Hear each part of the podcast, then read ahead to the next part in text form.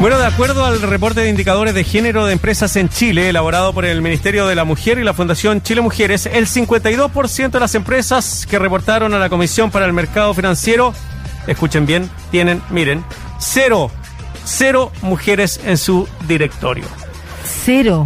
Cero, el 52% de las que, bueno, informan ahí a la Comisión de Mercado Financiero. De acuerdo a la Fundación Chile Mujeres, la experiencia internacional indica que el incremento del número de trabajadoras a cargo de directorios impacta directamente en los procesos de innovación y también transformación en las empresas. Estamos con Francisco, Francisca, perdón, Juneman, presidente de la Fundación Chile Mujeres. ¿Cómo está Francisca? Bienvenida. Hola, ¿cómo están? Muchas gracias, Lucía y Marcelo, por este. Bien, muchas gracias. Oye, muy, muy interesante este reporte de indicadores de género en empresas chilenas. Bueno, ¿cómo interpretas tú eh, esta situación de que en el 52% de las empresas que reportan a la Comisión eh, para el Mercado Financiero no existan mujeres en su directorio? Bueno, esto es una cifra bastante novedosa de este reporte que hicimos junto con, con el Ministerio de la Mujer, con la Fundación Chile Mujeres porque la verdad es que siempre estamos acostumbrados a escuchar que eh, solamente un 10% de los directores en Chile eh, son mujeres o que un 20% eh, de las personas de la gerencia de primera línea son mujeres, pero este reporte nos muestra que no solamente es, esto es un tema de la cantidad de mujeres que están en los niveles jerárquicos de las organizaciones, sino la cantidad de empresas que aún no están comprendiendo o no están haciendo, generando las condiciones para que la diversidad se instale como un valor en el gobierno corporativo. Mm. Yo creo que eh, eh, hay una falta de comprensión, porque la verdad es que decir que más de la mitad de las empresas que reportan a la CMF tiene cero mujeres en su directorio y un 41,5 tiene cero gerenta eh, de primera línea, ya no abre un universo de análisis eh, mucho mayor a qué está pasando en nuestro país con la ausencia de valoración de lo que es la diversidad para el bien de, de, las empresas, de la organización. Sí, esto se ve asociado a cierto tipo de empresas, eh, por ejemplo, sectores que son más masculinizados que otros. ¿Qué información tiene Chile Mujeres al respecto? Y también sobre el porcentaje general de participación de mujeres en los directorios, porque 52% eh, no reporta mujeres, decir que hay un 48% que sí, pero de repente hay una de 10 directores. exactamente. Mira, eh, este reporte también muestra eh, algo bien especial, que hay algunos rubros eh, que tienen una alta participación de mujeres a nivel general, eh, que además son, son rubros que tienen mucho, mucha relación con las mujeres, que, por ejemplo, el rubro, eh, el rubro consumo, y que las empresas tienen pocas mujeres directoras en esos rubros. Entonces uno dice que extraño que los directorios en un rubro que tiene tanta relación, es un rubro que no necesariamente tiene una tradición masculina, eh, las mujeres no han llegado a ocupar cargo en el directorio. Y por otro lado, eh, hay otros sectores como la construcción, que a pesar de que son una baja participación, sí tienen buenos niveles eh, o mejores niveles que, que otros rubros, y a pesar de que son rubros con mucha participación masculina, pero sí tienen buenos niveles en los directorios. Francisca, eh, llama la atención que eh, las grandes empresas, sobre todo de lo que estamos conversando, eh, no esté la participación femenina, siendo que en Chile hace bastantes años ya que las mujeres vienen, bueno, desde las movilizaciones feministas y mucho antes, la incorporación de la mujer al, tema del trabajo también es un problema en nuestro país. Em, ¿Crees que se está quedando atrás lo que es la estructura administrativa de estas compañías en comparación de lo que ha ido evolucionando el país? Sí, o sea, claramente hay una, eh, hay una contradicción o por lo menos no hay una relación entre los niveles de educación que estamos logrando las mujeres, donde estamos accediendo incluso un poquitito más a la educación superior que los hombres, mm. donde sacan muy buenos lugares, donde son muy buenas alumnas, con, con estas posibilidades que tienen de acceso, de permanencia y de desarrollo al interior de las organizaciones. Y ahí yo creo, Marcelo, que son mm. dos son dos los factores. Un, tema es de cultura organizacional de las empresas y otro también de cultura social y familiar que tenemos en este país con roles muy enquistados en la mujer, lo hemos visto en las pandemias, en esta pandemia ha visibilizado la ausencia de corresponsabilidad que tenemos hombres y mujeres en las tareas de la casa, en el cuidado de los niños, cómo se duplica en el fondo eh, las horas que tenemos eh, las mujeres y destinamos a estas labores versus lo que hace el hombre. Y eso en definitiva te produce que las mujeres tengan que aceptar que no puedan tener carrera continua. Y eso obviamente te impide ir ascendiendo en la organización, eso te impide llegar a gerencia elevada, que finalmente muchas veces son las puertas, la puerta de entrada a ocupar eh, cargos eh, y ocupar un, puesto en la mesa de directorio. Y por otro lado, también las la empresas no están generando las condiciones de adaptabilidad y de corresponsabilidad al interior de la empresa que permitan a las mujeres permanecer y no desertar. Y con esto me refiero a políticas y aplicación de derechos eh, que sean para hombres, para mujeres, para padres y para madres adentro de la empresa y no seguir enquistando cierto los roles o entregando beneficios entre comillas solo para las madres, excluyendo estas posibilidades a los padres, porque finalmente eso perjudica el desarrollo de las mujeres. Sí, pero ojo, Francisca, porque además no solamente ahí nos puedes complementar tú, tiene que ver con los sesgos asociados a la maternidad, sino que también con otros sesgos asociados a las capacidades de las mujeres.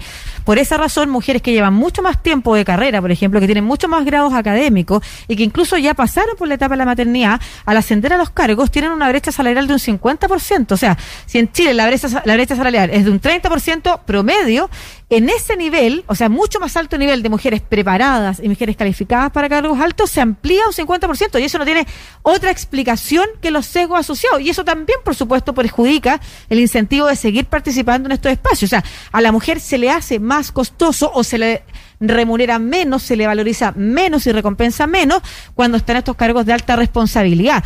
Y ahí la pregunta que te quiero hacer, Francisca, tiene que ver con cómo avanzamos en eliminar esos sesgos y entre otras cosas, lo digo por una frase que decía la presidenta Bachelet siempre, ¿eh? que esto no es solamente por justicia, sino que también es inteligente, no es lo más justo que hacer, sino que también es lo más inteligente que hacer. Que una frase que se la escuché una vez en un en Canadá, me tocó acompañar 20 años del TLC con Canadá. Y luego, mira las cosas de la vida, se la escuché al primer ministro eh, canadiense, a Justin Trudeau, o Justin Trudeau, dígalo como mm. quiera, en Davos. O sea, es una frase que cala, que queda y que es muy interesante porque refleja una realidad que las empresas muchas veces desconocen y que es que la participación de mujeres en los directorios genera mayor productividad. Así es. O sea, se ha probado que la mayor diversidad de los directorios, por ejemplo, McKinsey ha probado hasta un 15% más de rentabilidad. Bueno, hay un montón de indicadores económicos que se mejoran con mujeres en los directorios y ahí también, Lucía, es importante que no, no basta solo una mujer, sino que también a más mujeres es aún más el impacto en el negocio. O sea, hay muchos estudios que te dicen que a partir de la, de la tercera mujer ya eh, hay un impacto muy positivo en, en el negocio. Yo creo que ahí tenemos que, las empresas tienen que comprender que la diversidad realmente aporta ventajas competitivas. ¿Y por qué aporta ventajas competitivas a esa empresa?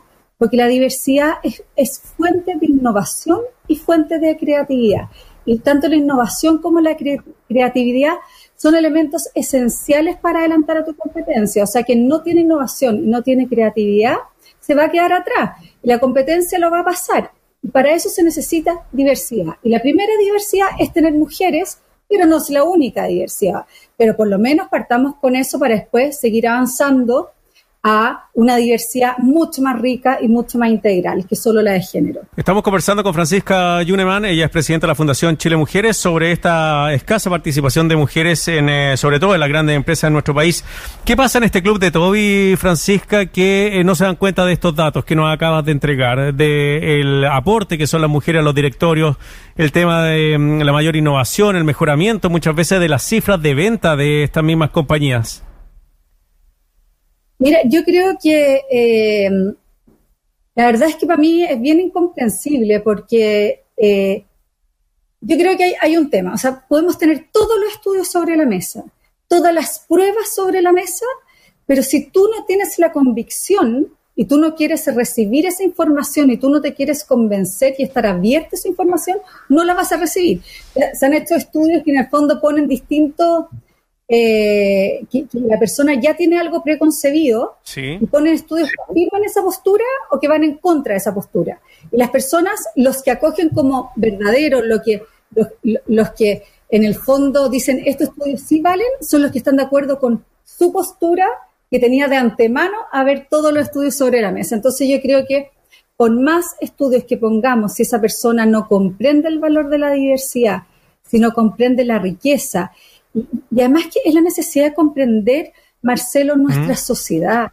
O sea, nuestra sociedad es una sociedad mixta, con hombres, con mujeres, con ciudadanos, con ciudadanas, eh, donde, los, donde desde el colegio eh, tenemos ya colegios mixtos, ya no están estos colegios segregados. Obviamente que hay algunos que, que sí, y eso es parte de la libertad, digamos, pero que la universidad estamos con compañeras y compañeros, luego los lugares de trabajo, entonces que eso no se, no se transmita en todo, en todas las instancias, en todos los distintos estamentos de una organización, es algo que es objetivamente, eh, que no puede ser positivo porque no está reflejando ni lo que es la organización misma, porque para abajo tú sí tienes más mujeres, y tampoco lo que es la sociedad, entonces no las vas a poder leer bien, no las vas a poder leer bien. Eh, Francisca, nosotros aquí en Chile aumentamos la participación de mujeres en los directores de las empresas públicas a partir de una norma dictada por la presidenta Bachelet, que luego el presidente Piñera continuó. No es ley, pero es una norma que se ha, se ha mantenido en el tiempo, que tiene que ver con la participación de al menos un 40% de género, eh, de cuota de género. Eso significa que podrían ser 40% de hombres y 60% mujeres, digamos, pero al menos, es, al menos eso eh, en las empresas públicas. Lo que no pasa en la empresa privada. Y en Chile en particular, sobre todo en el gobierno del presidente Piñera, se ha generado mucho vínculo con Australia, por ejemplo, que genera eh, incentivos positivos también para eh, generar cambios en la empresa privada, pero a diferencia de otros países se ha hecho mediante la idea del incentivo y transparencia, por ejemplo, en, en información al consumidor para que las mismas personas tengan acceso a las políticas de género versus otros países en los que se hace por o se está avanzando en leyes y normas específicas. Eh, a tu juicio, ¿qué es lo que debiera pasar en Chile para que avanzáramos más rápido también en esta participación? Y voy a poner como paralelo el caso de la participación política de las mujeres, que así como la del mercado laboral es muy baja a nivel latinoamericano incluso, y que con la norma de paridad impulsada entre otras cosas, por, entre otras organizaciones, por Chile Mujeres también, finalmente tiene a la mitad de las mujeres eh, participando de las campañas y pudiendo formar parte de la Convención Constitucional. Quizás en Chile habría que avanzar más en términos de mercado laboral hacia normas específicas que hacen incentivos que probablemente retrasen. Sí. Bueno, el, lo que hizo la presidenta Bachelet con la empresa CEP fue eh, definitivamente una gran política pública. Eh, las mujeres pudieron ingresar eso sí que fue para las empresas CEP, no, para todas las empresas eh, del Estado, no todas las empresas estatales, Codelco, Banco Estado, no son empresas CEP.